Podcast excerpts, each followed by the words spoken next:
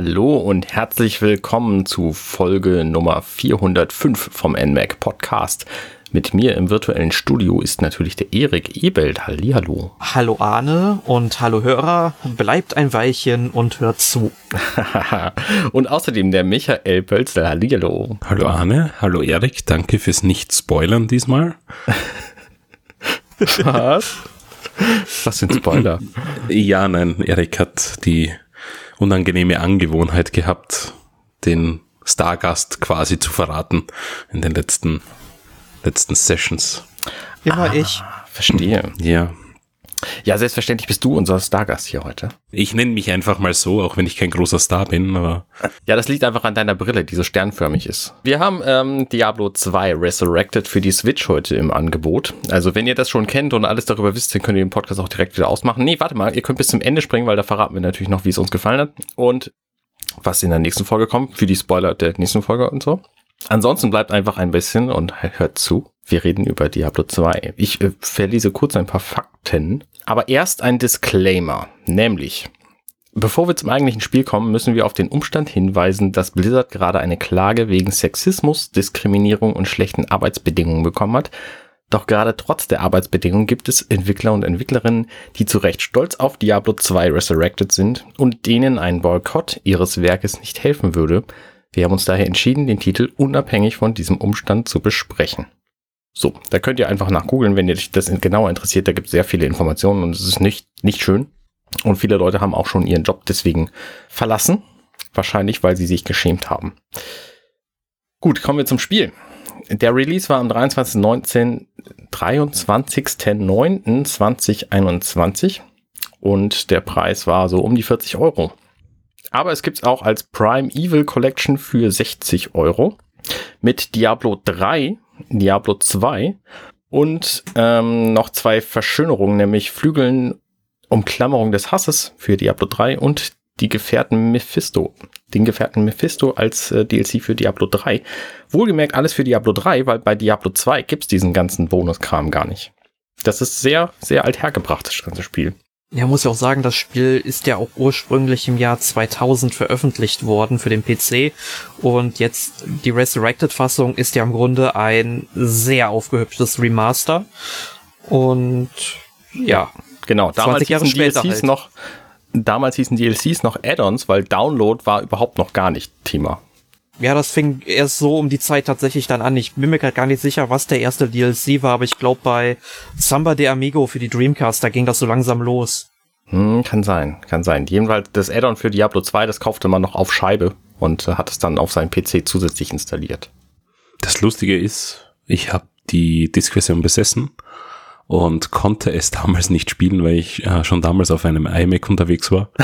und es war nur die Executable-Datei für Windows auf der Scheibe. Und deshalb musste ich die Mac-Version erst runterladen. Also ah. war damals die physische Version für mich schon äh, ja nicht so toll. Ja, spannend. Unvollständig. Spannend. Spannend, ja. Das war tatsächlich auch bei mir, als ich auf, auf Mac gewechselt bin, 2005. Ähm, da war das auch ein Thema, welche Spiele kann ich denn jetzt tatsächlich noch spielen? Und Blizzard war da ganz oben auf der Liste. Das Spiel ist von Blizzard. Wir haben es schon gesagt. Es ist aber auch entwickelt worden äh, von Vicarious Visions. Und es ist ein Action-Rollenspiel für ein bis vier Spieler. Auf dem PC sind es bis zu acht, auf der Switch anscheinend nicht. Ähm, ich weiß nicht genau warum, aber Nintendo und Online sind ja bislang äh, noch nicht so die knalligsten, äh, die, die knusprigsten Chip in der Tüte. Ähm, da gibt es auf jeden Fall noch Verbesserungsbedarf. Ich weiß nicht, warum sie nur vier Spieler zulassen. Aber ich glaube, damals gab es auch online nur vier und lokal acht oder so. Ich bin mir nicht ganz sicher.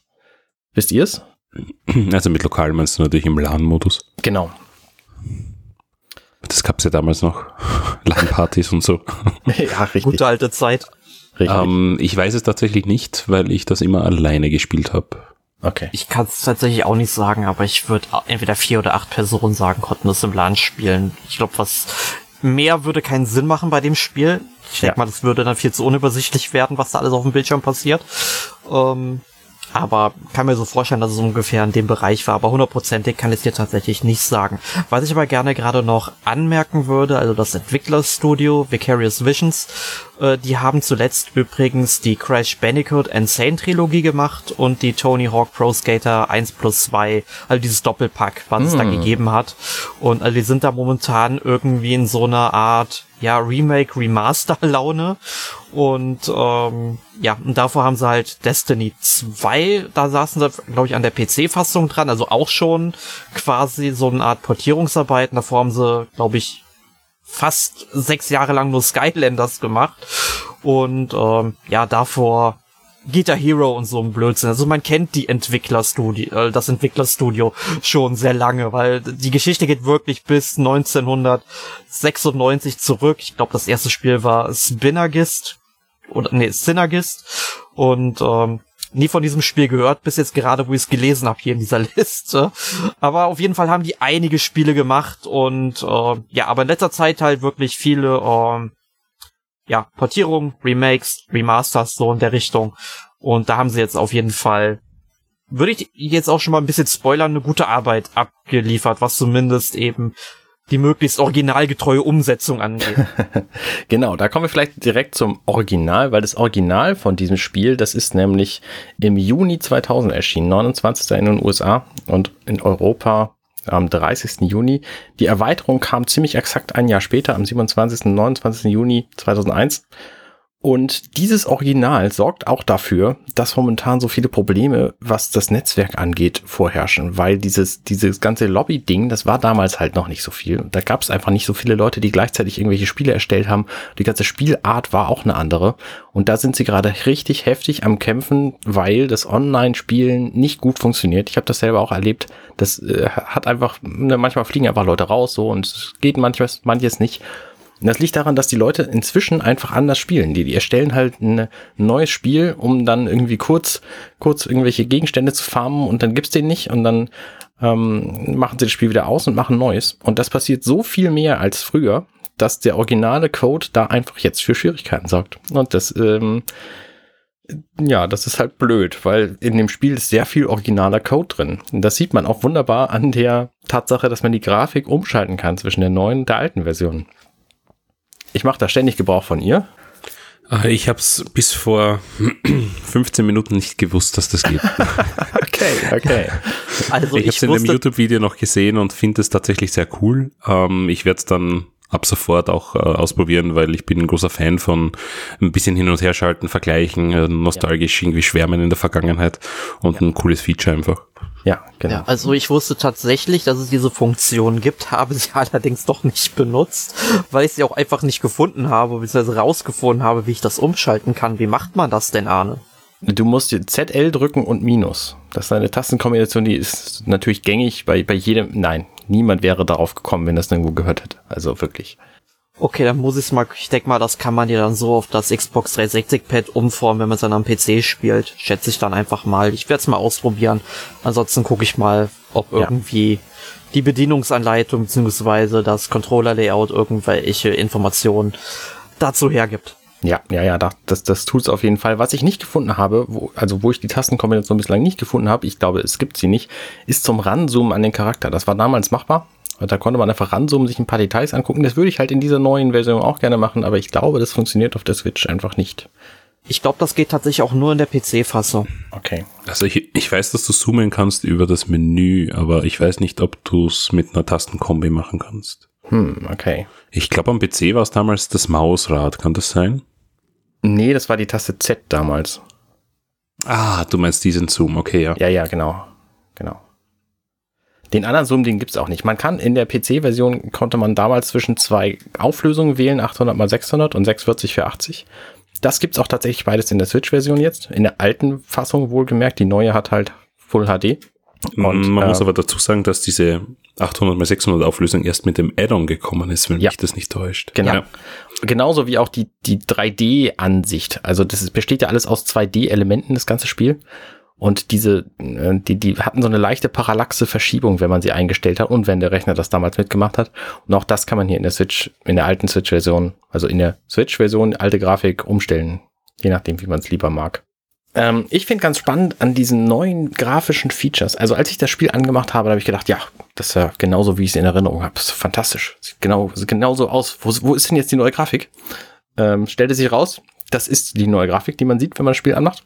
Und meine Erinnerung hat mir einfach einen ziemlichen Streich gespielt, weil in dem Moment, wo ich die Grafik dann umgeschaltet habe, da ging mir ein Licht auf, weil die damalige Grafik natürlich erheblich anders aussieht als das, was heutzutage ähm, mein Gehirn mir sagt, dass das damals so ausgesehen hat.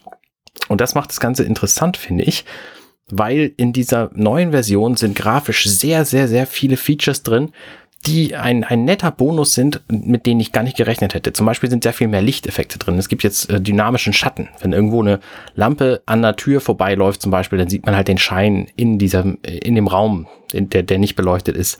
Oder wenn irgendwo ein Fass explodiert, dann wehen halt Fahnen links und rechts. Und das sind halt Features, die gab es damals auf keinen Fall. Irgendwelche Physikgeschichten äh, war damals total undenkbar.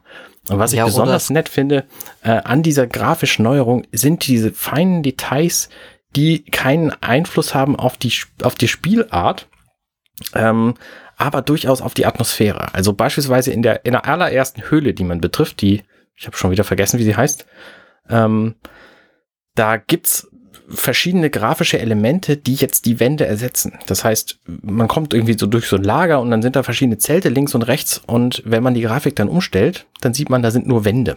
Also in der alten Version waren da nur Wände und in der neuen Version sind da halt irgendwelche Zelte und Lager und so. Und ich finde, das ist eine ganz fantastische Ergänzung, dass die Wände einfach jetzt eine, eine Struktur, ein Eigenleben bekommen haben, was spielerisch halt keine Aus, Auswirkung hat, weil das immer noch eine Wand ist. Aber es sieht erheblich besser aus. Ja, und was ich gerade noch ergänzen wollte, wo du über diese ganzen schönen neuen Effekte gesprochen hast. Also es gibt dann zum Teil, wenn am Boden der Umgebung dann zum Beispiel auch sowas wie Wasser herumliegt, auch ja kleine Spiegelungen, die natürlich dynamisch sind. Also wenn du vorbeiläufst, siehst du halt auch unten so, dass dein Charakter da vorbeiläuft, ja. Und das gab's halt damals nicht. Und ich finde, das ist etwas, was das ganze Ding auch unglaublich atmosphärisch macht. Und all diese Sachen, die du jetzt gerade auch noch erwähnt hast, die tragen unglaublich zu dieser Stimmung dabei, die richtig dicht ist in diesem Spiel. Ja, das finde ich macht auch einen leichten Unterschied zu Diablo 3. Also viele Leute fragen sich jetzt wahrscheinlich, warum soll ich denn nicht Diablo 3 nehmen? Das ist so offensichtlich das neuere Spiel. Da ist eine Zahl eine, eine Iteration höher dran. Ähm, Diablo 2 hat halt ein anderes Flair. Diablo 3 ist mehr bunt und schnell und schön und Diablo 2 ist ernsthafter und düsterer. Und das ist tatsächlich was, was viele Leute inklusive mir auch ein bisschen vermisst haben in der, in der in Diablo 3 und was ich hoffe, dass mit Diablo 4 jetzt wiederkommt. Ähm, ja. Ich weiß nicht, ob ihr ähm, das gesehen habt, das, das Beta-Material von Diablo 3. Diablo 3 wurde ja ein zweites Mal programmiert. Ja. Ähm, das erste wurde ja gekübelt und dieser erste Versuch, der hatte stark an Diablo 2 erinnert, auch von, vom Grafikstil, von es ist ein bisschen schmutziger gewesen, nicht so bunt, nicht so ähm, hell und, und, und mir kommt vor, Diablo 3 hat sehr viel Schein, also mhm. um, um die Objekte, die, die glühen richtig, ja. Ähm, und, und dieser erste Gehversuch war total schmutzig. Ich vergleiche es immer mit äh, Assassin's Creed 1. Das war auch ein bisschen düsterer, ein bisschen schmutziger. Der zweite war dann schon gepolischter, hat ein bisschen ein fröhlicheres ähm, eine fröhlichere Atmosphäre. Und ich hätte wirklich gerne Diablo 3 in diesem ersten Stil gesehen. Mhm. Ja, ich schließe mich dir da nämlich total an. Also ich habe damals Diablo 3, als es angekündigt wurde, ich habe es auf der Gamescom spielen können. Ich weiß nicht, wann es war, 2011 9. ungefähr. Oder 2009 schon, 2010. Also die ersten Trailer gab es jedenfalls 2009. Ja, aber dann vermute ich mal, dass ich 2010 oder 2011 auf der Games... Warte mal, wann kam es denn raus? 2012? Ja, dann habe ich 2010 oder 2011. Ich glaube, ich habe es so in zwei Jahren spielen können. Ähm, bin mir jetzt nicht mehr hundertprozentig sicher, aber dieser bunte Grafikstil, der hat mich so davon abgeschreckt. Und ich glaube aber, dass hier auch maßgeblich Warcraft 3 und vor allem World of Warcraft danach so einen Einfluss darauf hatten, auf diesen Grafikstil, weil World of Warcraft ist ja auch ein sehr buntes Spiel. Mhm, mhm. und ich denk mal, oh, weil es ist halt auch von Blizzard und ich denk mal, sie wollten halt dann da schon irgendwie versuchen, auch noch mehr Leute mit anzugreifen, weil es ist ja klar, dass bunte Spiele auch bei äh, ich, ich glaube halt mehr ankommen, als wenn es so düster ist. Wobei natürlich buntes Spiel nicht heißt, dass das Spiel keine Farben hat. Ne? Diablo 2 hat sehr viele Farben, aber das sind halt alles, alles ikonische Farben für bestimmte Elemente. Ne? Das heißt, grün mhm. ist immer irgendwie giftig und blau ist immer irgendwie kalt und rot ist, ist feurig. Ähm, das heißt, es gibt schon viele Farben in diesem Spiel. Diese Zauber Zaubersprüche sind auch gerade in der neuen grafischen Version hier ziemlich bunt. Aber trotzdem ist die Atmosphäre insgesamt sehr viel ernsthafter und düsterer als bei Diablo 3, finde ich. Hm. Genau. Stimmiger. Ich finde es einfach stimmiger. Wir sind auf jeden Fall gespannt, was es in Diablo 4 so gibt. Ähm, aber das ist noch Zukunftsmusik. Wir sind erst nochmal bei Diablo 2. Was macht denn den Reiz von Diablo 2 eigentlich aus? Also ich würde da sofort sagen, dass es sehr viel schwerer ist als Diablo 3 eine ja. viel größere Herausforderung und man hat viel mehr Respekt vor den Gegnern, weil es ja den äh, Unterschied gibt, dass deine Leiche mit deiner Ausrüstung dort an dieser Stelle, wo du gestorben bist, liegen bleibt. Und du musst zurück zur Leiche. Und in Diablo 3 gibt's ja das überhaupt nicht. Mhm. Du stirbst, wirst in die äh, Stadt zurückgeworfen behältst alles, was, was du so hattest und du musst einfach reparieren gehen und ähm, dann gehst du wieder zurück über diese ähm, Portale oder diese Checkpoints, die es dort gibt, zum Porten. Und Diablo 2 musst du viel mehr mit äh, Stadtportalen arbeiten, die als Sicherheit dienen, damit du nicht den ewig weiten Weg wieder zurücklaufen musst. Mhm. Weil ich finde auch diese ähm, Portsteine sind sehr ähm, rar gesät oder sehr viel äh, knackiger auch zu erreichen. Und generell ist einfach der Schwierigkeitsgrad ähm, für mich ansprechender als Diablo 3. Wobei ja. auch sehr viel, da kommen wir dann wahrscheinlich später drauf, ähm, künstlich erschwert wird durch eben Inventory Design und so weiter. ja, aber ich muss tatsächlich sagen, dass ich dieses Zurücklaufen zur Leiche, das finde ich dann, ich sag mal zumindest, wenn du es alleine spielst, finde ich das schon ein bisschen antiquiert. Ähm, ich fand das damals auch schon nicht unbedingt toll, aber damals hätte ich es verstehen können. Heute finde ich es einfach nur altmodisch, aber das will das Spiel auch irgendwo sein. Das muss man ihm ganz klar auch zugute halten dann irgendwo.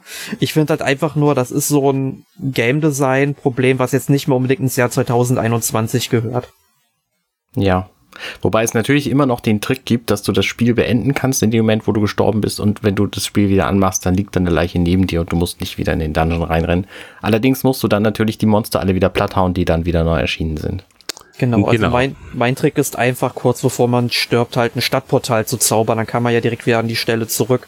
Also ja, das funktioniert nicht immer. Also Richtig. Nicht? Nein. Mir ist es schon passiert, dass du dann durch das Portal gehst und die kloppen dich schon, wenn du dort rausschaust und dann kommt dieser Transition Screen und du hast sofort den, du bist gestorben wieder.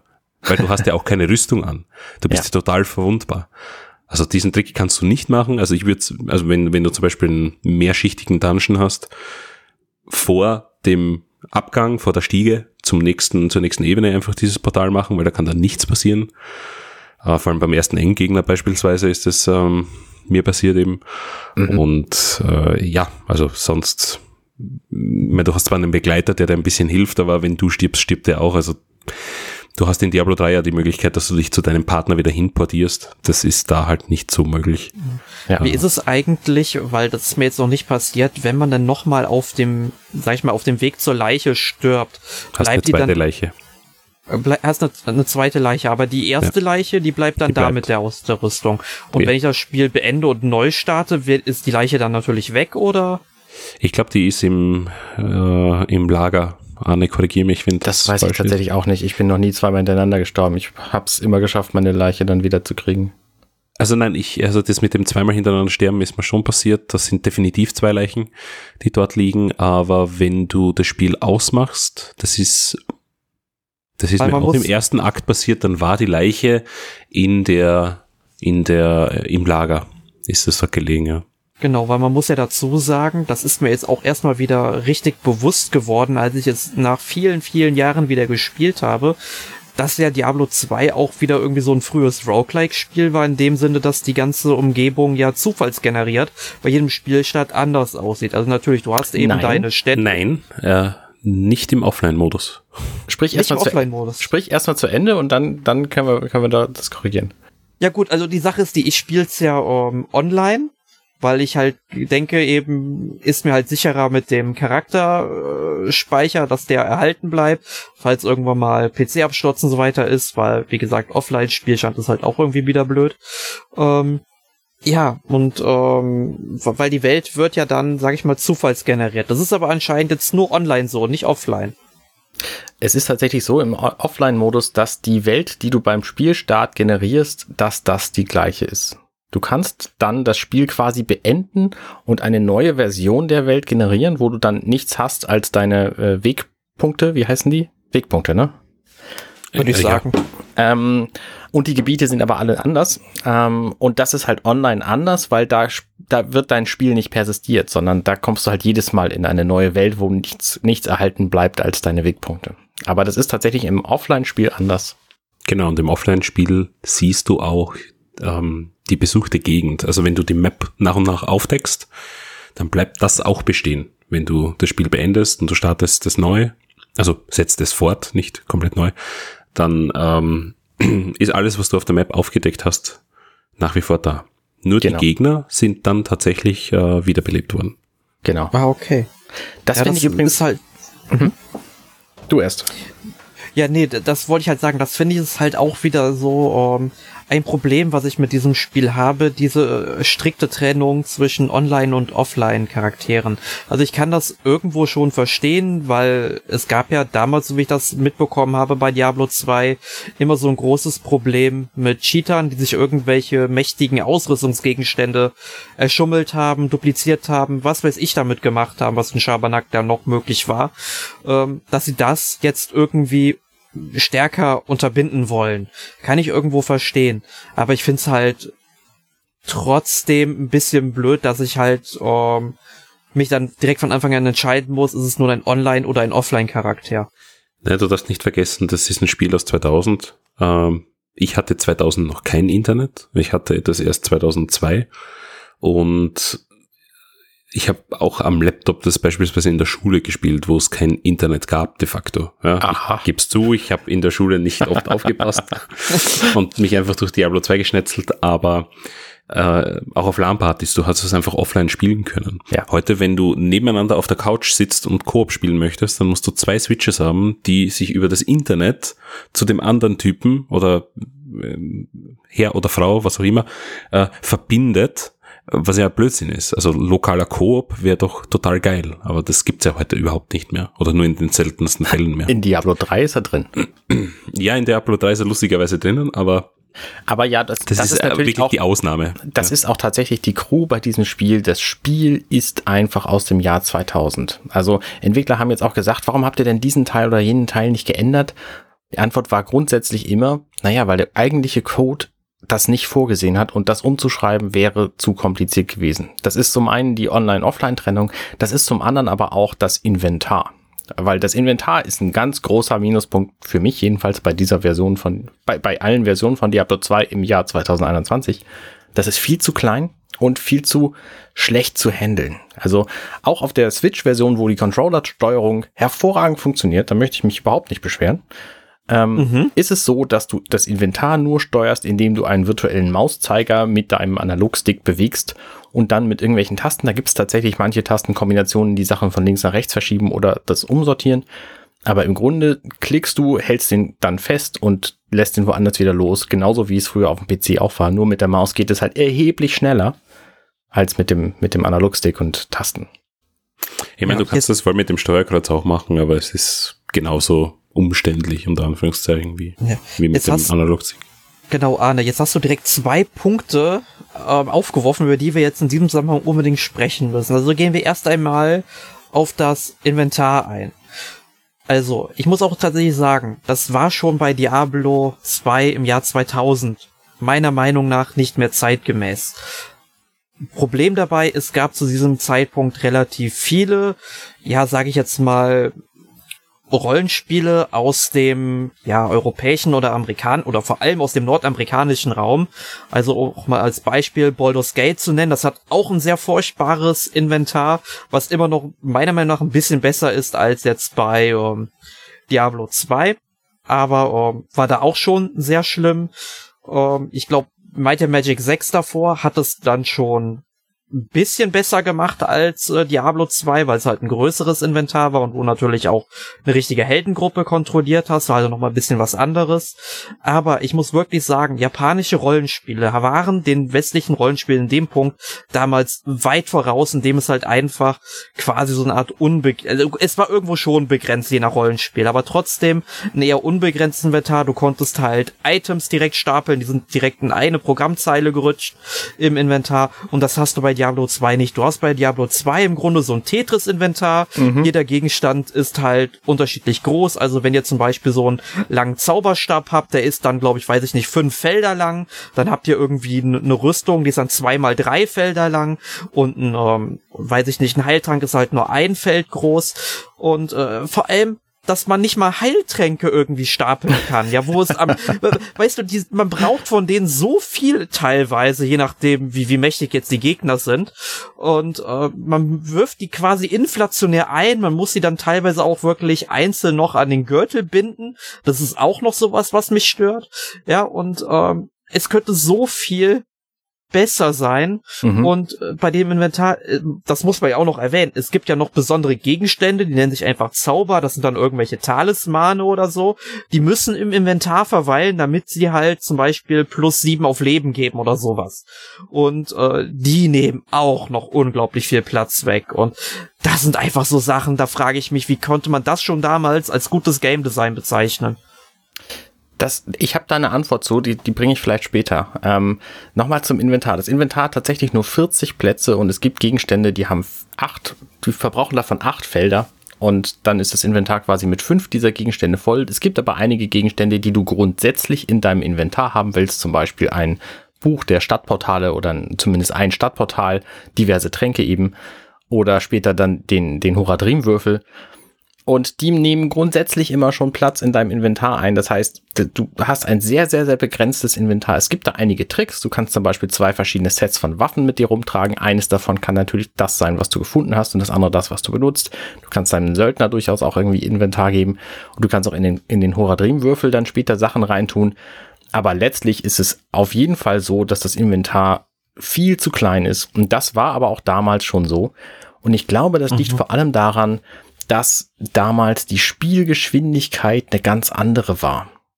Das heißt, du hast dich viel langsamer fortbewegt. Ne, das Laufen in, in, in Diablo 2 ist ja auch noch so ein Punkt. Du hast eine, eine äh, Leiste, ähm, eine Ausdaueranzeige, wo die leert sich halt in dem Moment, wo du läufst. Und das Spiel ist halt grundsätzlich davon ausgegangen, dass alle Leute durch die Gegend gehen.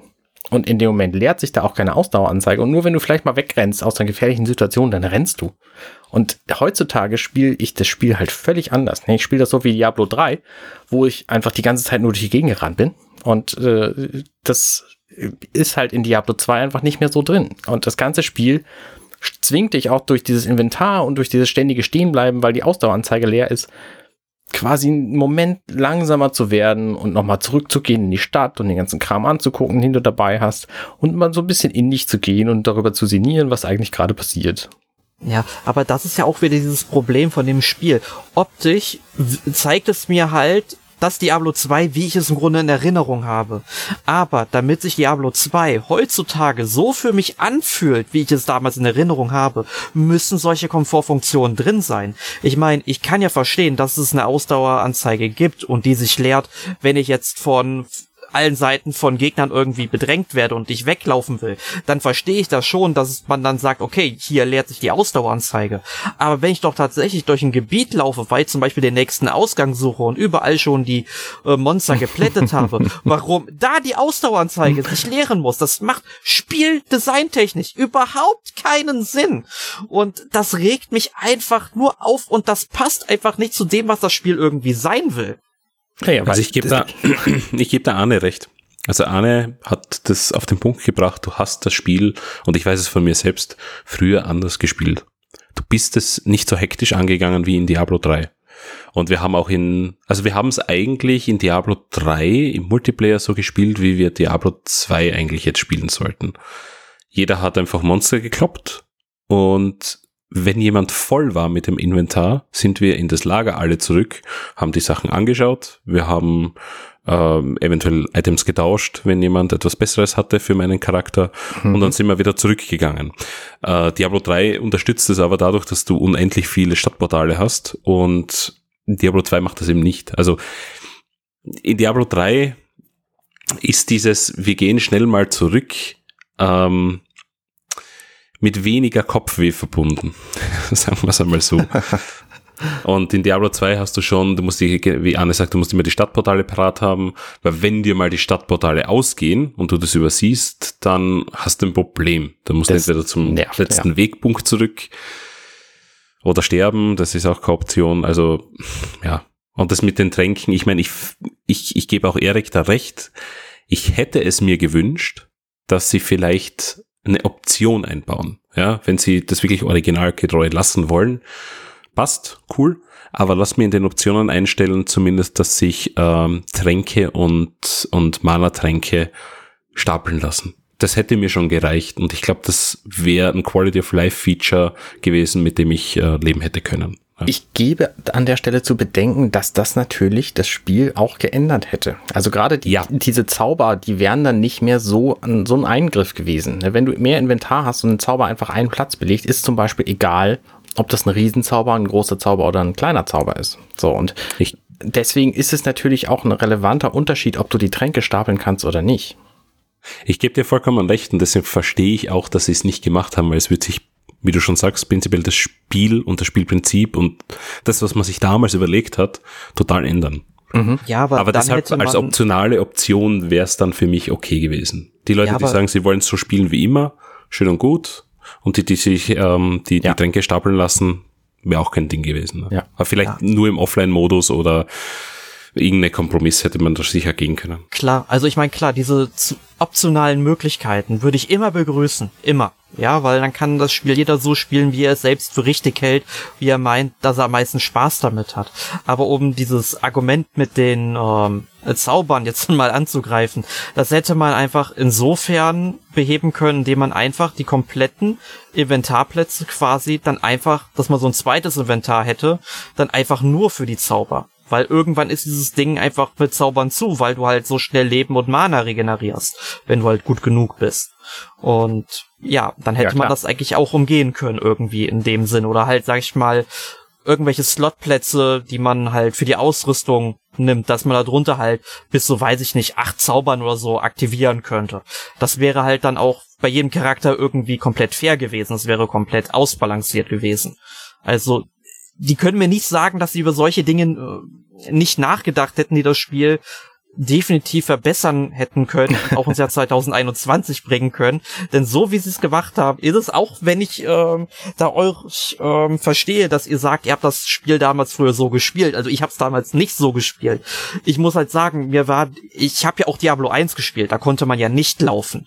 Und äh, das war wirklich langsam das Spiel. Und bei Diablo 2, also ich war froh, dass ich da durch die Welt rasen konnte, als ich das gespielt habe.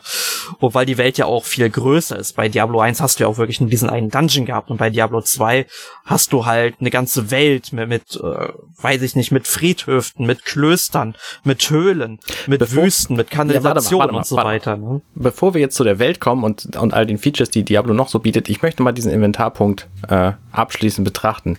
Ich glaube, es ich ich war da ja auch noch nicht fertig. Also ich hätte gerne mit euch weiter noch darüber diskutiert. Ich wollte das keineswegs abbrechen. Ne? Ich wollte das, ich will das aber tatsächlich jetzt abbrechen, weil ich glaube, es gibt einfach genau zwei Optionen dafür. Also auch die Frage, es ist auch ein Entwickler gefragt worden, warum gibt's denn einfach geteiltes Loot für alle Leute in der Party? Warum hat nicht jeder sein eigenes? Und da war auch die Antwort, der Originalcode gibt es einfach nicht her. Da hätten wir zu viel umschreiben müssen. Und das ist, glaube ich, die Antwort auf all unsere Probleme, die wir jetzt mit dem Inventar zum Beispiel haben dass es einfach zu schwierig gewesen wäre, das zu machen. Und die Option wäre gewesen, entweder gar kein Spiel zu kriegen oder das Spiel so, wie wir es jetzt haben. Und dann habe ich lieber das Spiel so, wie ich es jetzt habe, auch wenn das nicht ganz meinen Bequemlichkeitsfeatures äh, äh, entspricht. Und ich auch lieber ein extra Inventar für Zauber gehabt hätte oder, oder eben einzelnes Loot im Multiplayer, ne, dass nicht jeder mir meinen Loot wegschnappt. Ähm, aber das geht halt einfach nicht. Ähm, bist du dir da sicher? Ich habe nämlich äh, vor dem Podcast nochmal ähm, diese Feature-Liste durchgeschaut, was alles verändert wurde. Und da hat einer erwähnt, dass es äh, wirklich separates Loot jetzt gibt. Und das äh, neben Autogold eines der Killer-Features jetzt ist. Nee, gibt Aber ich kann genau es nicht bestätigen. Also es gibt, es gibt über, äh, also es gibt Überlegungen daran, jetzt na, im Nachhinein noch was zu ändern, aber das ist halt äh, sehr viel mehr Aufwand, als zum, zum Release geplant war. Und deswegen machen hm. wir das nicht. Ich meine, Blizzard ist ja auch ein bisschen bekannt dafür, dass sie die Spiele Langzeit unterstützen. Ich meine, Diablo 2 hat jetzt gerade irgendwie vor fünf Jahren nochmal ein Update gekriegt, was es irgendwie relevant geändert hat. Ich kann mir vorstellen, dass es in Zukunft kommt, aber bislang nicht. Und ähm, es war Ah, ich habe es gerade gefunden. Rod Ferguson, der Diablo-Chef, hat gesagt, dass es, dass es den Personal, also den, den Loot für, für jeden Einzelnen frühestens nach dem Release geben wird und das auf jeden Fall noch eine Weile dauern wird. Ähm, ah, vielleicht habe ich das dann so gelesen, dass das geplant ist und das schon als, als ja, äh, ja. Feature verstanden. Genau, okay. Genau. Und Aber das ist natürlich ein, ein Ding, auf das würde ich mich freuen, weil ich, ich glaube, in Warcraft war das dann ja auch so, in World of Warcraft. Du hast halt irgendwie eine, eine Mission gemacht und dann hat sich immer einer das Item aussuchen dürfen. Ja, was genau. ich halt auch schwachsinnig finde. Also ja fünfmal spielen, damit alle fünf Leute oder, oder viermal spielen, damit alle vier Leute das, das Item kriegen. Wobei natürlich, also da muss ich jetzt auch nochmal für das geteilte Loot ein, ein, äh, ein Argument bringen. Ich fand es immer sehr angenehm in Diablo 2, dass ich mich mit den anderen absprechen konnte und die anderen haben gesagt, ja, in dem Bereich musst du nicht mehr, da war ich schon. Und wenn es geteiltes Loot gibt, dann liegt da für mich vielleicht noch was rum und ich muss jeden einzelnen Bereich, in Diablo 3 war das nämlich so, da muss ich ja. in jeden einzelnen Bereich eigenhändig reinrennen, auch wenn meine anderen äh, Partymitglieder da schon drin waren, weil ich nicht weiß, ob da für mich noch irgendwas liegt. Ja, ich, ja, ich meine, ich sehe schon die positiven Aspekte davon. Man, man spielt viel mehr miteinander. Ja. Und wenn ich etwas aufsammle, das dir etwas mehr bringt, natürlich äh, macht es mehr Sinn. Ich glaube, in Diablo 3 war das am Anfang auch so, dass du sehr viel Loot bekommen hast, das auf deinen Charakter nicht passt. Und erst mit Loot mhm. 2.0 haben sie das dann so geändert, dass die Items, die gedroppt werden, immer die Statuswerte oder nicht immer, sondern fast immer ähm, die Statuswerte deines Charakters haben. Also wenn ich, ja. weiß nicht, Mönch, Mönch gespielt habe, habe ich immer Geschicklichkeit drauf gehabt und keine Stärke mehr, weil das hat halt nur den Barbaren was gebracht. Ja, ganz genau, ganz genau. Und das gibt halt jetzt in Diablo ja auch, 2 nicht. Ja, und sie haben ja das, das gemeinsame Loot dann in Diablo 3 aber auch abgeändert, wegen diesen ganzen Online-Verkäufen, ähm, dass du ja miteinander gespielt haben musst und dann nur zwei Stunden tauschen kannst oder so. Ja. Genau. Was dann aber auch blöd ist, wenn du irgendwie in einer Gruppe warst und zwei Leute von diesen vier, die in der Gruppe sind, haben gespielt. Früher war es halt möglich, dass der dann das Item für dich aufbewahrt hat und das war danach nicht mehr möglich, weil du nicht mitgespielt hast aktiv an dieser Session. Genau. Fand ich dann auch doof. Das ist aber in Diablo 2 auch wieder möglich. Und was in Diablo 2 mhm. auch möglich ist, jetzt in der neuen Resurrected-Version, also es ist ja nicht so, als ob die nichts geändert hätten. Ähm, es gibt jetzt eine viel größere Truhe in der Stadt und die hat sogar mehrere Reiter, wo man seinen, sein Inventar mit seinen anderen Charakteren teilen kann. Und das finde ich sehr angenehm. Das heißt, ne, wenn ich rumrenne als Amazone und finde was für einen Hexenbeschwörer, Quatsch, für einen Totenbeschwörer, äh, dann kann ich das einfach in meiner Kiste tun und wenn ich dann einen Totenbeschwörer anfange, dann liegt es da für den schon parat drin. Und das ist natürlich sehr angenehm. Ja, ja. definitiv Plus. Großes, großes, dickes Plus. Ja. Nichts ja. gegen einzuwenden. Was habt ihr denn ähm, noch an Punkten, warum das Spiel, also was an dem Spiel heute nicht mehr funktioniert? Ja, was ich auch als einen großen Kritikpunkt an diesem Spiel sehe, ist der allgemeine Mangel an Erklärungen, weil das Spiel an sich erklärt dir relativ wenig. Also du kannst dieses Spiel spielen, ohne irgendwie große Erklärungen zu brauchen. Du kannst damit Spaß haben, weil das Gameplay ist ja einfach nur, du gehst in die Welt raus, klopfst Monster, kriegst Loot, verbesserst deinen Charakter, fertig. Aber du gehst da ja natürlich irgendwann mit deinem Charakter, wenn er ein paar Level aufsteigt, immer mehr in die Tiefe. Das heißt, du musst irgendwelche Fähigkeiten lernen, um dann auch überhaupt noch ähm, ja, äh, Erfolge in diesem Spiel feiern zu können. Also Beispiel, ich nehme ja, also ich kämpfe mit einer Zauberin, die skill ich momentan sehr auf Feuer. Also du, du hast am Anfang so eine kleine, ja, ich weiß nicht, wie, wie man das jetzt wirklich nennt, so eine Art ja, so, so einen ganz kleinen Flammenball, den man dann wirft.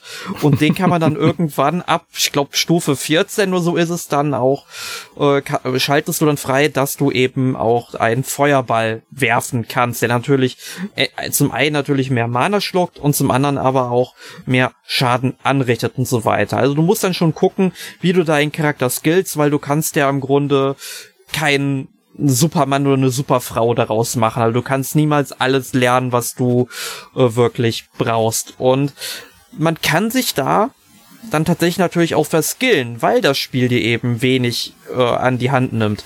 Es gibt in dem Spiel ein paar Punkte, wo du diese ja, diese ganzen Skillpunkte, die du verteilt hast, zurücksetzen kannst und deinen Charakter nochmal neu skillen kannst.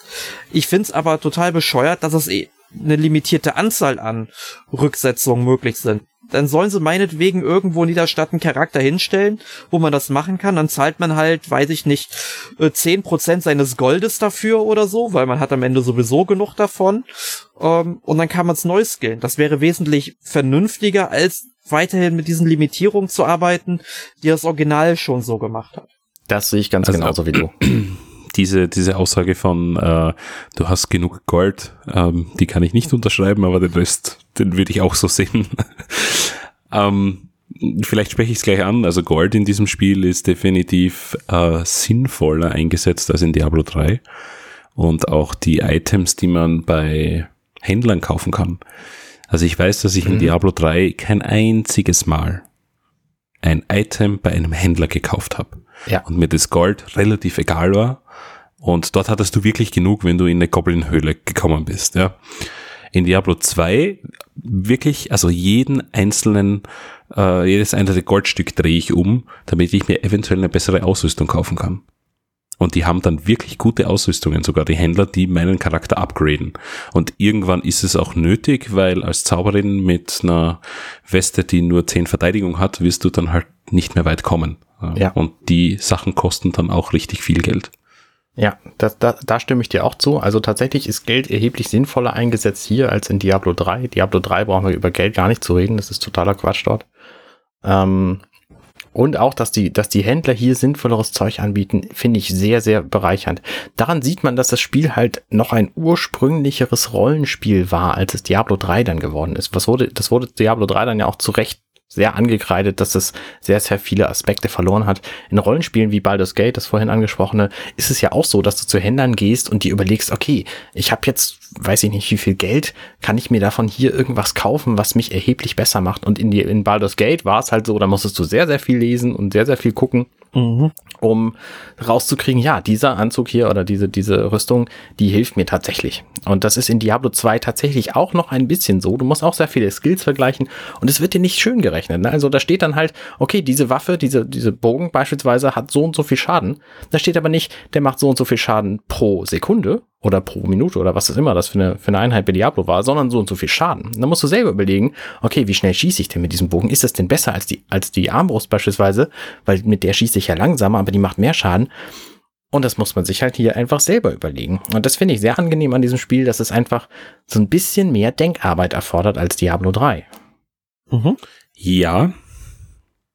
Und dann gleichzeitig auch wäre es schön gewesen, wenn man vielleicht trotzdem diese Anzeige hat, weil wenn du natürlich ein Item kaufst und dich verrechnet hast, dann hast du echt viel Geld in den Sand gesetzt. Das stimmt. Also, ja. aber ich gebe dir recht, es ähm, erfordert sicherlich mehr Investment und ähm, ist dann auch belohnender. Also das ja. Spielgefühl ist ein ganz anderes. Und wir dürfen ja auch nicht vergessen, dass Diablo 3 anfangs mit einem Auktionshaus auf den Markt gekommen ist, wo man echt Geld investieren hat können. Das vergessen Leute manchmal oder verdrängen es.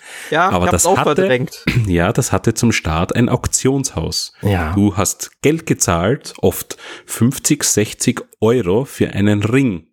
Nee. Und ja, doch. ja, du Also für richtig nicht. gute Ringe hast du 50 bis 60 Euro bezahlt. Das ist komplett irre. Ein Freund von mir hat sich wirklich eine goldene Nase verdient, denn der hat das 24 Stunden am Tag gespielt, das ganze Loot in das Auktionshaus gesteckt und der hat also wirklich, wirklich viel Kohle gemacht. Blizzard ist danach geschitstormt worden. Weil natürlich, und ich meine, wo kommt das her? Natürlich von Activision. Also ich denke, Blizzard selbst, oder ich würde mir trauen, zu behaupten, dass Blizzard selbst das nicht so entschieden hätte.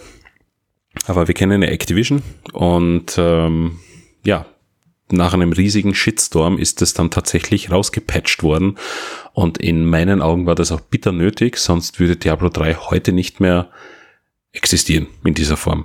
Ganz genau. Ich denke, da war richtig viel ähm, Glück dabei, dass das Spiel noch, noch eine, eine, einen zweiten Frühling erleben durfte, weil mit Loot 2.0 dann dem, der Schließung des Auktionshauses und dem generellen Loot Drop, der viel befriedigerend, äh, befriedigerend, befriedigender, so ist es. Wow, schwieriges Wort, äh, war, äh, hat das Spiel tatsächlich noch einmal an, an, an Fahrt aufgenommen und auch bei mir in der Freundesgruppe hast du einfach gemerkt, wow, Loot 2.0, das klingt geil, wir probieren es nochmal aus und ich habe das danach wirklich zwei Jahre durchgespielt, wöchentlich zwei bis drei Abende mit ähm, drei weiteren Freunden. Also wir waren immer eine Viererpartie voll. Aber bis zu dem Punkt, wo sie das rausgepatcht haben, haben wir Diablo einmal durchgespielt gehabt und das war's. Wir hatten keinen Bock mehr drauf.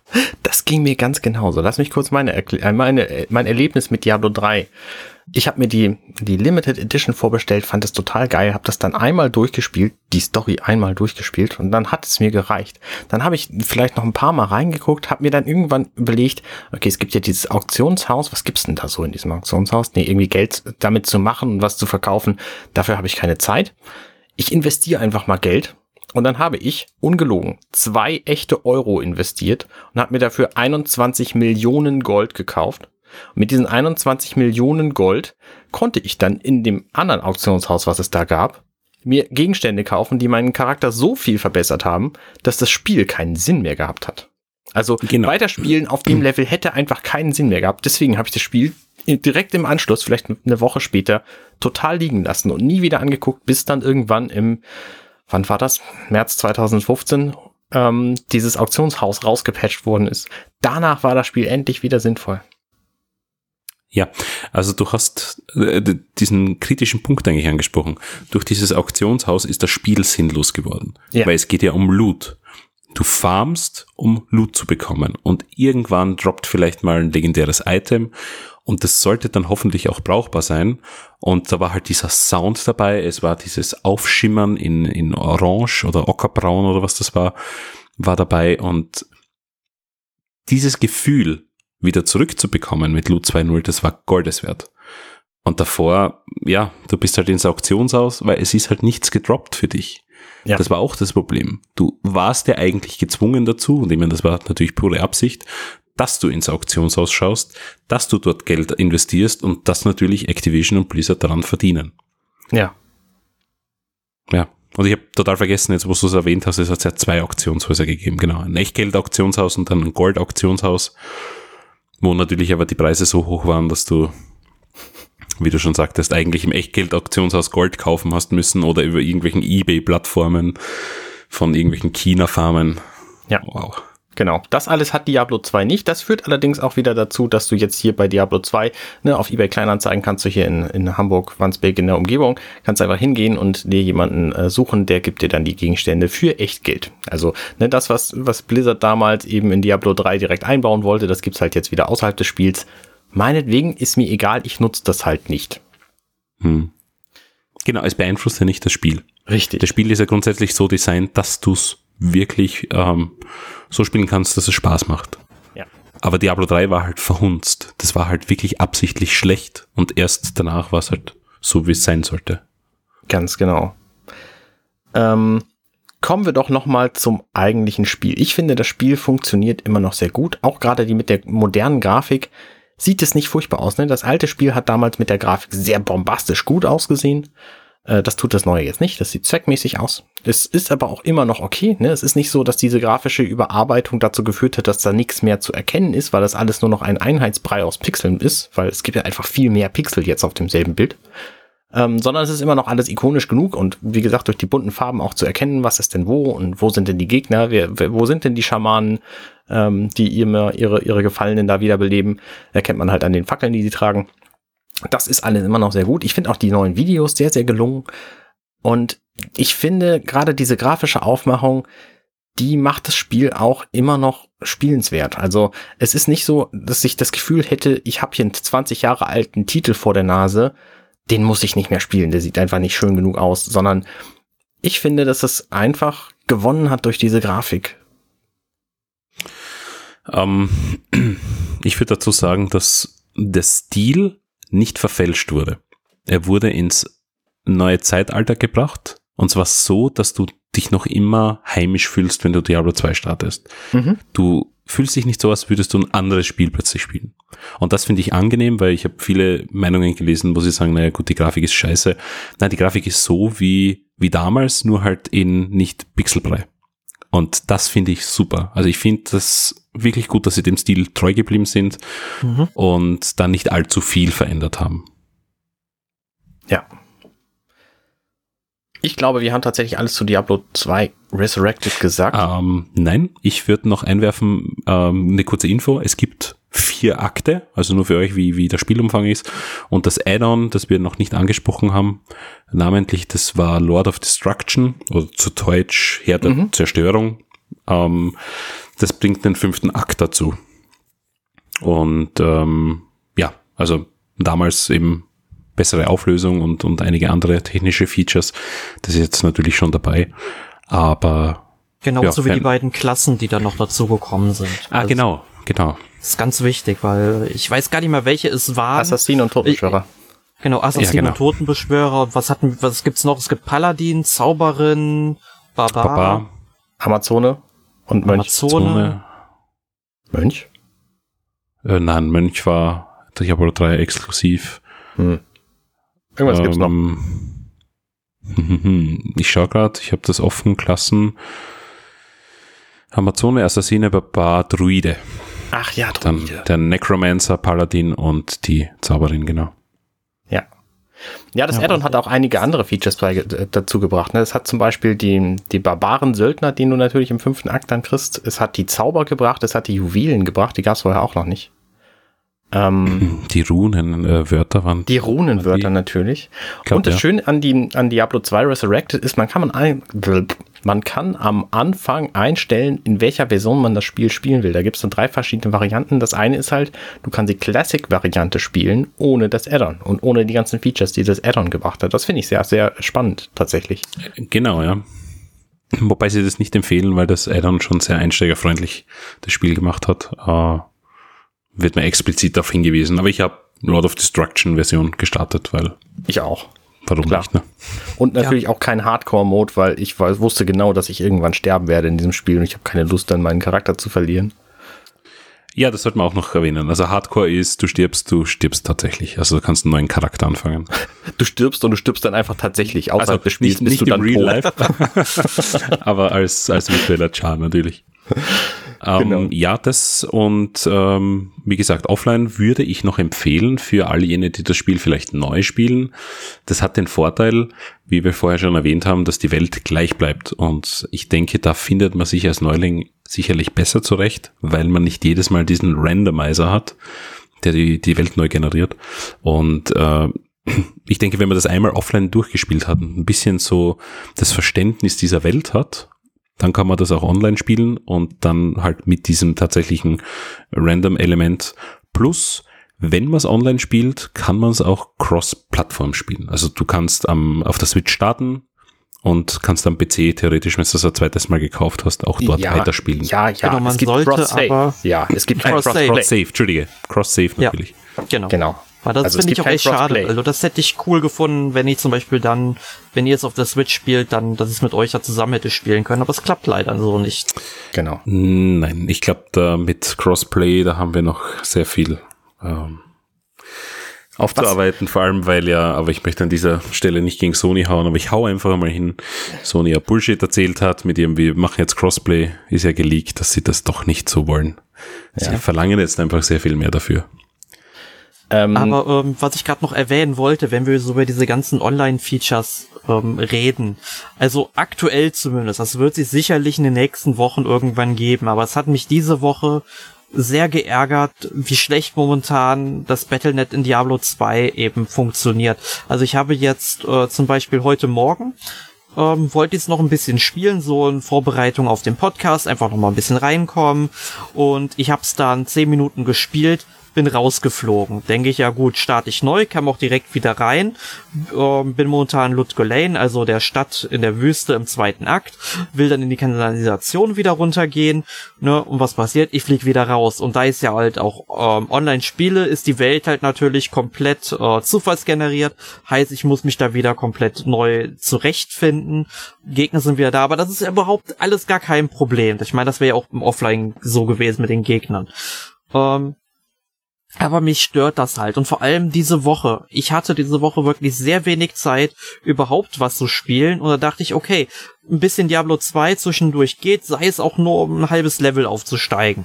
Ja, und dann kam ich äh, zum Teil abends diese Woche überhaupt nicht rein, dieses Spiel, weil eben ich konnte noch nicht mal meinen Charakter auswählen. Also das ist ein Problem, was die unbedingt angehen müssen und das wird sicherlich auch verbessert werden ist natürlich jetzt zum aktuellen Zeitpunkt, auch wo ihr den Podcast hört, sicherlich immer noch ein Problem.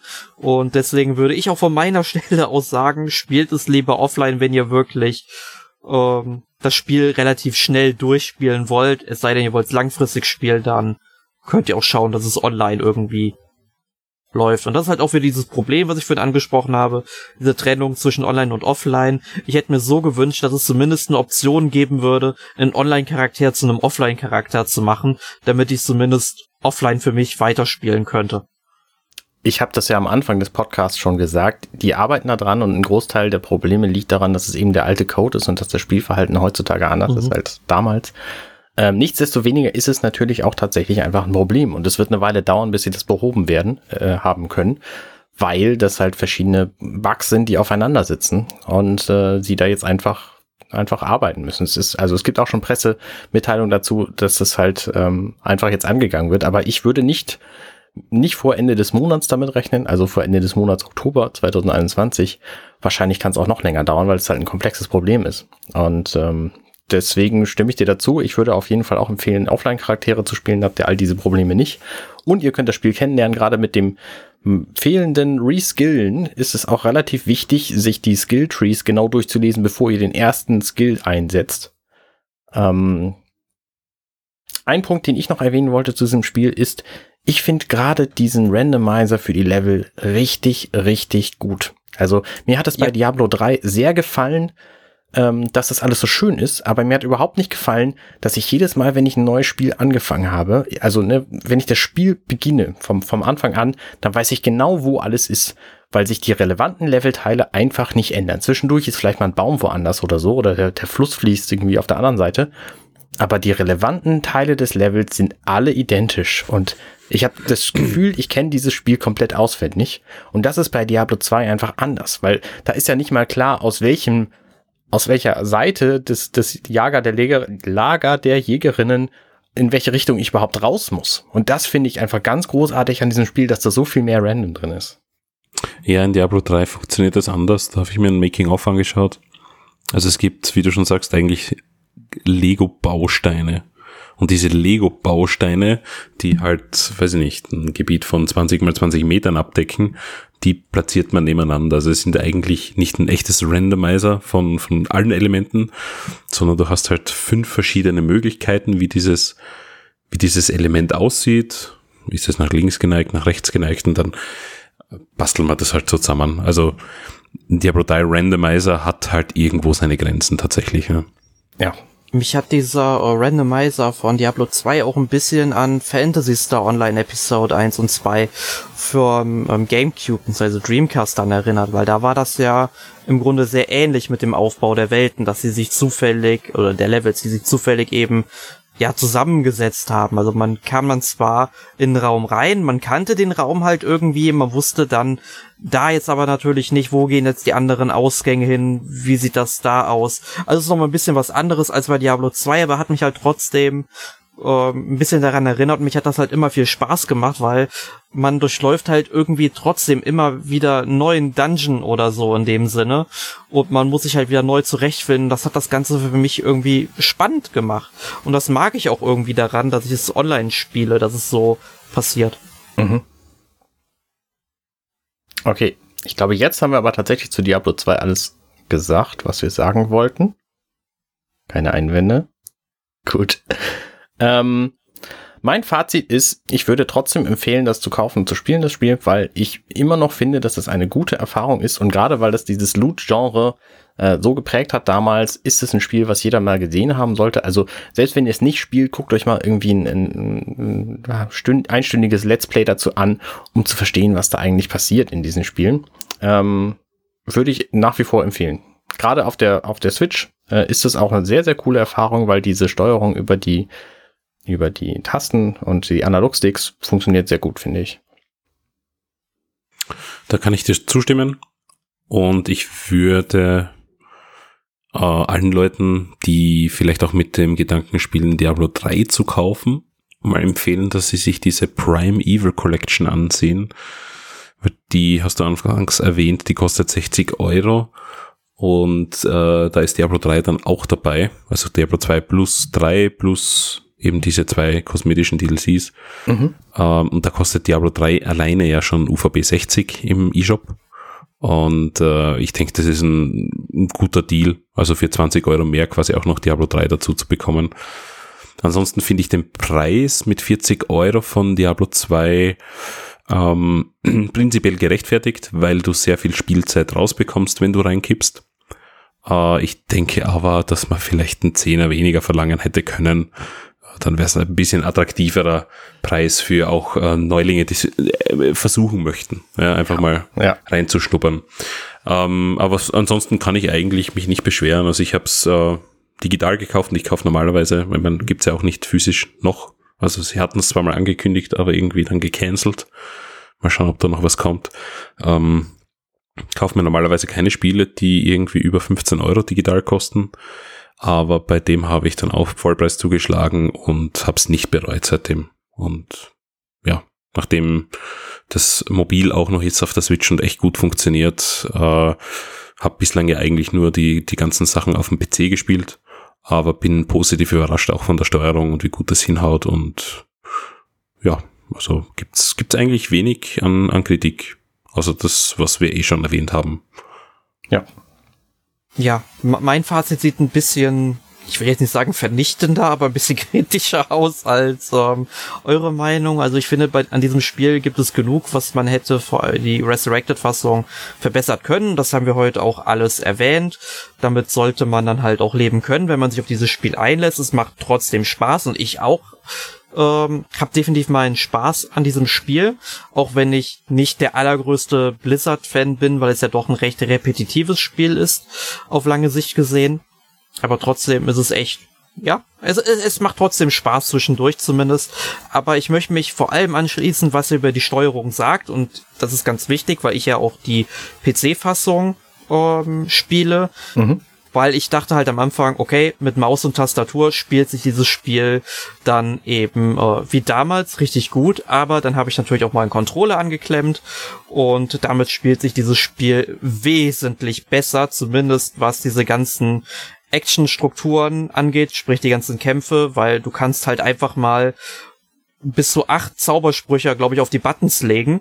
Oder was heißt, äh, Fähigkeiten von deinen Charakteren, je nachdem, ob du jetzt einen magiebegabten Charakter hast oder nicht. Ne? Aber ähm, und auf dem PC musst du dann halt erstmal diese ganzen Probleme auf der Tastatur, diese Probleme, diese ganzen Fähigkeiten, ähm, glaub, auf die Funktionstasten legen auf der Tastatur, die Funktionstaste drücken, damit, damit diese Fähigkeit ausgerüstet wird und dann erst äh, kannst du mit der Maus diese Fähigkeit ausführen, während du halt ähm, am Controller ein, eine Taste drücken musst oder einfach eine Taste gedrückt halten musst, sprich eine Schultertaste und dann halt eine der Aktionsknöpfe. Das funktioniert wesentlich besser. Aber was ich halt vorhin noch zum Inventar sagen wollte, wo ich abgewürgt wurde, und das muss ich jetzt reinbringen, sonst vergesse ich das nicht.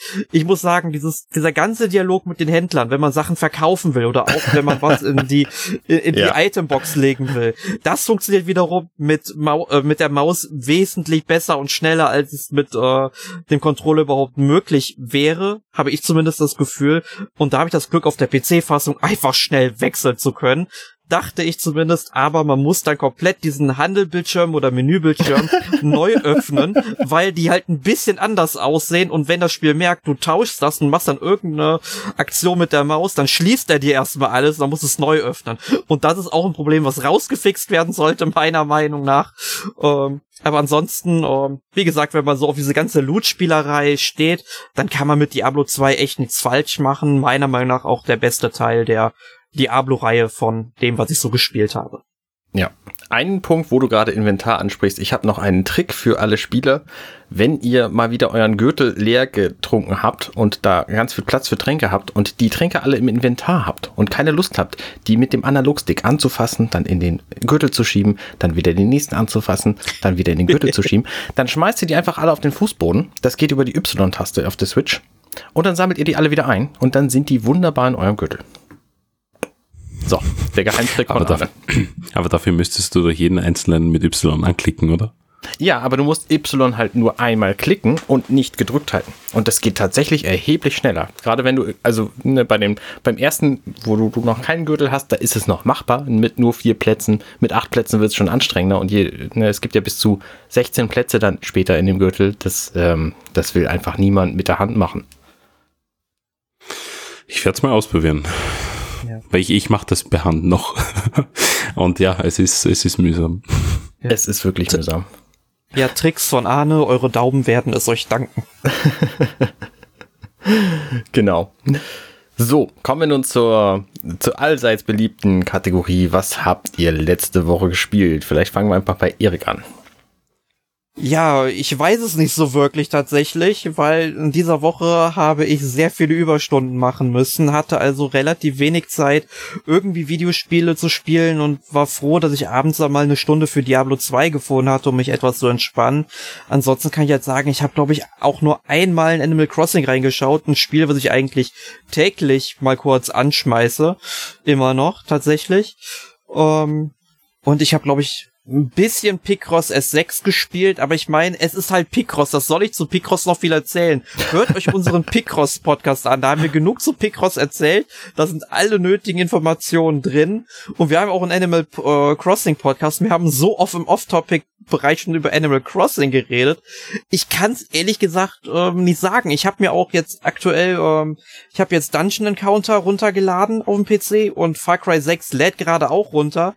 Ähm, aber halt, wie gesagt, noch nicht gespielt. Vielleicht beim nächsten Podcast habe ich hoffentlich wieder mehr zu erzählen, aber das Real Life hat mich diese Woche komplett in Beschlag genommen. Es ist echt schlimm.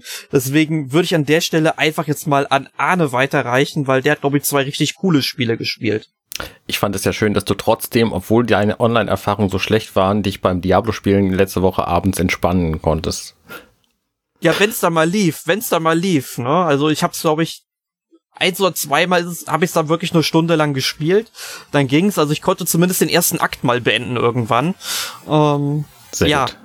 Aber ähm, wenn es dann lief, dann lief es auch wirklich gut, bis halt auf heute Morgen. Ne? Und das war wirklich ne, ein schlechter Zeitpunkt, dass es wirklich nicht gar nicht ging für die Podcast-Aufnahme heute. Aber ähm, ja. Wenn ich dann lief, konnte ich mich entspannen. Ich habe tatsächlich auch Diablo 2 natürlich gespielt, auch im Online-Modus mit einem mit einem Freund. Und äh, bei dem ist es dann mehrfach abgestürzt. Er hatte eine neue OLED-Switch, hat dann auf seine alte Switch gewechselt und dann war es kein Problem mehr, was ich eine interessante ähm, Eigenschaft fand. Ähm, wir wissen nicht, ob das damit zu tun hat, dass es die neue Switch war, keine Ahnung.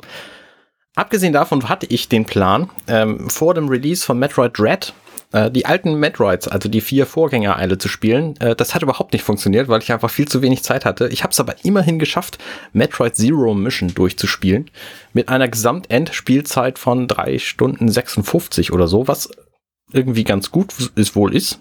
Ähm, aber da wird natürlich auch nur das gezählt, was ich tatsächlich an von Speicherpunkt bis zum nächsten Speicherpunkt gespielt habe und nicht wie oft ich gestorben bin. Und ähm, das finde ich das ist ein sehr schönes Spiel. Also es ist extrem kurz, ne? Drei Stunden, dreieinhalb Stunden tatsächliche Spielzeit, wenn ich, wenn ich nicht sterbe, so, das ist relativ kurz.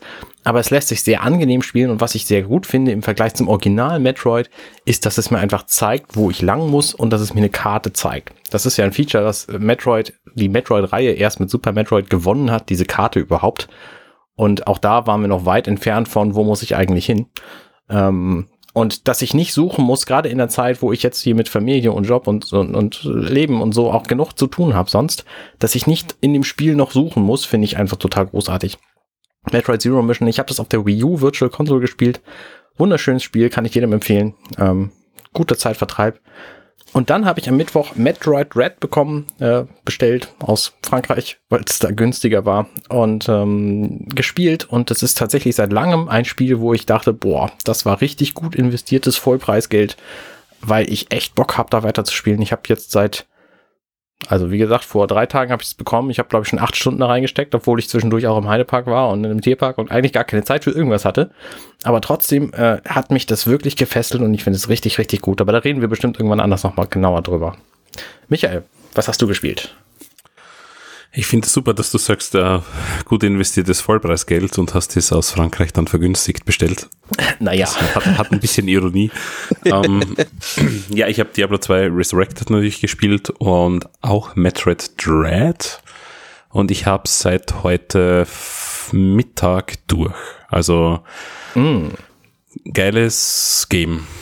Mehr möchte ich da nicht sagen eigentlich, weil ich glaube, es folgt noch ein Podcast aber hat mir sehr gut gefallen, ist wirklich ähm, herausfordernd. Also es ist nicht zu leicht. Das war auch schon in, im Metroid 2 Remake zu spüren. Das ich dachte, das gleiche du Team. Da nicht mehr zu sagen. Aber gut. nein, nein, also oberflächlich, ja. Also ich, ich fand es angenehm, dass einfach der Schwierigkeitsgrad herausfordernd war. Mhm. Ähm, gleiches Team wie beim Metroid 2 Remake. Äh, ich weiß jetzt gar nicht, Samus Returns hat's geheißen, nicht Return of Samus. Ich glaube, Return of Samus war das Original. Ja. Ähm, ja, also da muss man wirklich, wirklich auf Zack sein und äh, Fingerakrobatik können mit äh, Doppelbelegung über Schultertasten und so weiter, damit man alle Skills irgendwie ziemlich rasch raushaut. Der Endboss-Fight ist recht, recht heftig, ja. Und Mehr sage ich dann tatsächlich auch nicht dazu, weil sonst ähm, verrate ich vielleicht zu viel. Das möchte ich nicht. Tolles Game, Pflichtkauf. Ja, sehr gut. Damit ähm, sind wir am Ende dieses Podcasts angelangt. Ich habe noch eine Frage. Ich weiß gar nicht, ob ihr da eine Antwort drauf habt. Ich stelle mal gerne die Frage, auf welche Spiele in Zukunft freut ihr euch denn am meisten? Oder habt ihr einen Titel, äh, der auf den ihr irgendwie wartet, der da kommt? Ich habe diese Frage gelesen und ich habe mir tatsächlich dann Release-Listen angesehen, was denn überhaupt kommt in nächster Zeit. Und da kommt so wenig, dass ich da tatsächlich die Pokémon Remakes raufpacken muss auf meine Liste. Oha. Und eventuell Mario Party, aber auch nur, weil es alte Bretter drin hat. Und das ist ein bisschen beschämend, weil neue Spiele sind das eigentlich nicht. Ansonsten freue ich mich auf Metroid Prime 4, aber das kommt wahrscheinlich erst im nächsten Leben. Also. ja. ja, in der Tat. Ich mache einfach mal weiter. Ich freue mich tatsächlich äh, auch auf ein altes Spiel, nämlich Knights of the Old Republic. Das kommt am 11. November und wird halt nur ein Bruchteil von einem, von Vollpreistitel kosten, nämlich irgendwie 12,5 Euro. Und äh, das werde ich mir dafür zulegen und äh, dann spielen und mich freuen, dass ich dass ich noch ein bisschen mehr Nostalgie habe, weil im Grunde ist ja die Switch so eine fantastische Nostalgiemaschine. Auch Metroid hat bei mir sehr nostalgische Gefühle hervorgerufen, Diablo natürlich auch. Also ähm, ja, meine Kindheit dankt's mir. Erik? Ja, das ist wieder ein bisschen so wie bei Michael. Jetzt ist es eine sehr gute Frage, als ich gelesen hatte. Hab dann auch mal drüber nachgedacht, was demnächst wo alles rauskommt. Das ist ja auch nicht so viel. Ich glaube, am ehesten freue ich mich auf Elex 2, aber das dauert ja auch noch irgendwie, bis das irgendwann im nächsten Jahr kommt. Mhm. Ähm, aber wenn ich statt einem Spiel auch einen Film erwähnen darf, da würde ich mal einen, einen sehr kontroversen Punkt einwerfen. Äh, ich freue mich tatsächlich, warum auch immer, weil ich den Trailer jetzt in den letzten Tagen bestimmt sechs oder sieben Mal gesehen habe, versucht habe, den ein bisschen zu analysieren. Ich freue mich tatsächlich auf Home Sweet Home Alone, also sprich äh, das Remake von äh, Kevin allein zu Haus, wobei ich mir noch nicht so ganz sicher bin, ob es tatsächlich ein Remake ist oder sogar, sag ich mal, im Grunde eine Fortsetzung im selben Universum, zwar mit derselben Handlung, weil ja auch, sag ich mal, der Schauspieler, zumindest sah man den in einer Szene im Trailer, der damals ja den Bruder von Kevin gespielt hat. Der taucht dann vermutlich, weil es steht ja auch McAllister auf seiner Polizeiuniform drauf, ähm, dass der halt wieder in seine gleiche Rolle springt. Fragt sich jetzt natürlich nur, ist das bloß ein Cameo-Auftritt oder hat der vielleicht sogar ein bisschen mehr Screen-Time? Was ich sehr begrüßen würde, weil dann könnte man halt irgendwie dieses ganze, ich verteidige mein Haus gegen Einbrecher, ähm, Szenario sag ich mal, mit Kevin allein zu Hause dann irgendwie so in Verbindung bringen, wo er halt sagen kann, ja, mein Bruder Kevin hat ja auch mal sein ganzes äh, Haus verteidigt, wie er mir später mal erzählt hat und so weiter, ne? Und das finde ich irgendwie ganz interessant. Ich finde es halt nur schade, dass das ganze Ding halt Disney Plus exklusiv wird, dass es davon keine Blu-ray geben wird, anscheinend. Und ähm, ja, deswegen weiß ich nicht, wann ich mir diesen Film anschauen werde ob, oder ob ich mir wirklich mal für einen Monat Disney Plus gönne ich weiß es nicht, aber ich bin halt neugierig auf diesen Film. Zwei Dinge. Ich habe nicht gewusst, dass es ein Kevin allein zu Hause Remake, Reboot, whatever gibt. Und zweitens, warum? Ja. Warum lasst man nicht diese alten 80er und 90er Schinken einfach in ihrer Zeit? Ich verstehe das nicht. Hollywood fällt einfach nichts mehr Neues ein. Ja, vor allem, ähm, ich glaube, das wird auch kein überragend guter Film, weil die Story heutzutage vermutlich einfach nicht mehr so funktioniert wie in den 90ern. Und ähm, eben, deswegen sollten sie in ihrer Zeit bleiben. Für damals ja. war das okay, das hat auch damals funktioniert und alle, die es damals gesehen haben, finden es auch noch heute toll. Aber wenn das heute neu gemacht wird, dann ist es halt nicht mehr toll. Mhm. Und ich habe selten ein Reboot oder eine Fortsetzung von eben so alten Filmen gesehen, die funktioniert hat. Ja. Was also ich, ich mir tatsächlich also mal das Einzige, was ich sagen würde, ist Bill und Ted 3 habe ich mich davor gefürchtet. Ich liebe die ersten zwei Filme. Aber die waren tatsächlich okay. Aber man hätte das auch nicht gebraucht. Aber zu allem anderen, so wie Robocop und Total Recall und keine Ahnung, wie sie alle heißen, diese ganzen Reboots, die funktionieren nicht in meinem Matrix. Augen. Und Matrix 4 habe ich die größte Angst davor. Ja, ich auch. Da habe ich die allergrößte Angst davor. Ja, aber Matrix 4, da freue ich mich tatsächlich auch sehr drauf. Also ich werde da definitiv die rote Pille nehmen und ins Kino gehen und nicht die, die, die blaue Pille. Also, Gut, ich meine, man äh, muss natürlich dazu sagen, Matrix 2 und 3 haben auch schon nicht funktioniert. Also wenn der vierte jetzt nicht funktioniert, das, dann ist das nur Kollateralschaden. Also wir sind uns ja, glaube ich, einig, dass Matrix 2 und 3 nicht so gut wie der erste sind. Aber ich finde Matrix 2 und 3 nicht so schlecht, wie alle sagen. Das sind immer noch gute Filme irgendwo. Ja, also ich sag mal also so, der, glaub, als, der zweite Film Trilogie, hat wirklich also der zweite Film hat wirklich fantastische Action und äh, alleine sage ich mal die Szene auf dem Highway, die die ist fantastisch, was äh, Action so aus dieser Zeit angeht. Und äh, ja, Matrix 3 ist dann noch was schwächer, finde ich, wobei ich letztens ähm, schon Wir schweifen ab. Ja, trotzdem, das möchte ich gerade zu Ende erzählen, ja. Ähm, wo ich letztens halt noch ein Review von Moviepilot gesehen habe, der nochmal so ein Rewatch gemacht hat. Ähm, und der fand den dritten Teil tatsächlich jetzt besser als den zweiten. Und ich werde mir die drei Teile auf jeden Fall vor dem vierten Teil im Dezember nochmal geben müssen, einfach überhaupt nochmal um die ganze Story zu rekapitulieren. Aber jetzt nochmal, um auf äh, Remakes an sich zurückzukommen, was ich sagen wollte. Ein Remake, über das ich mich gefreut hätte, wenn es das was es nie geben wird, solange äh, Robert Zemeckis leben wird. Ich hätte mir tatsächlich mal ein Remake von Zurück in die Zukunft gewünscht. Aber folgendes, sondern dass man natürlich einfach diese Zeitebenen komplett verschiebt. Also dass man dann, sag ich mal, 2015, 1985 zum Beispiel dann hätte. das wäre irgendwie cool gewesen. Das wäre aber, sag ich mal, auch ein Film, der nicht an das fantastische Original herankommt. Wirklich einer der besten Filme, wenn nicht sogar der beste Film aller Zeiten. Ähm, und würde ich mich aber trotzdem trauen, mir anzuschauen. Aber wie gesagt, momentan bin ich auf Home Sweet Home Alone ähm, sehr, sehr ähm, gespannt, was das halt wird. Ähm, ich Punkt. möchte dazu nicht viel sagen, aber ich muss da jetzt einhaken und zwar nein, ja. Zurück in die Zukunft, bitte kein Remake. Schau dir lieber den ersten Teil und von mir aus auch den zweiten Teil, aber vor allem den ersten Teil 20 Mal an und du wirst 20 Mal was Neues entdecken. Und das mache ich lieber, als mir ein einziges Mal ein Remake davon anzusehen. Also ja, ich bin überzeugt ich, davon, dass ich bei 20 Mal zurück in die Zukunft original 20 Mal besser unterhalten werde als bei einem Remake. Da gibt's so viele Details, die musst du googeln, die wirst du niemals alleine rausfinden. Und das macht den Film so genial und da gebe ich dir recht. Das ist einer der besten Filme aller Zeiten. Ja, ist auch einer meiner Lieblingsfilme und aber und wie gesagt, solange Robert Zemeckis lebt, wird es auch kein Remake davon geben. Der hat ja, glaube ich, sogar die alleinigen Rechte daran. Und ähm, Gut so. Und äh, das, das wird uns also, ich glaube, in den nächsten 20, 30 Jahren wird das nicht passieren. Wenn ihr meine Meinung zu Matrix hören wollt, ich habe da so einen sehr knapp äh, kalkulierten, irgendwie gute 70 Stunden, haben wir in minutenweise Matrix über diesen Film gesprochen. Ähm, da gibt's genug zu erzählen und ich glaube auch, dass Matrix 4 durchaus was werden kann. Nichtsdestoweniger habe ich aber Angst davor, den zu gucken. Ähm, bin also sehr, sehr gespannt. So, ich glaube tatsächlich, wir kommen jetzt zum Ende des Podcasts. Wir haben die letzte Viertelstunde schon nicht mehr über Spiele gesprochen. Ähm, nächste Woche gibt's Folge 406 mit Pikmin. Und zwar dem Franchise, dem kompletten. Äh, ohne mich obwohl ich tatsächlich zwei von den Titeln hier fürs NMAC getestet habe, nämlich äh, den einen, über den niemand spricht und Pikmin 3.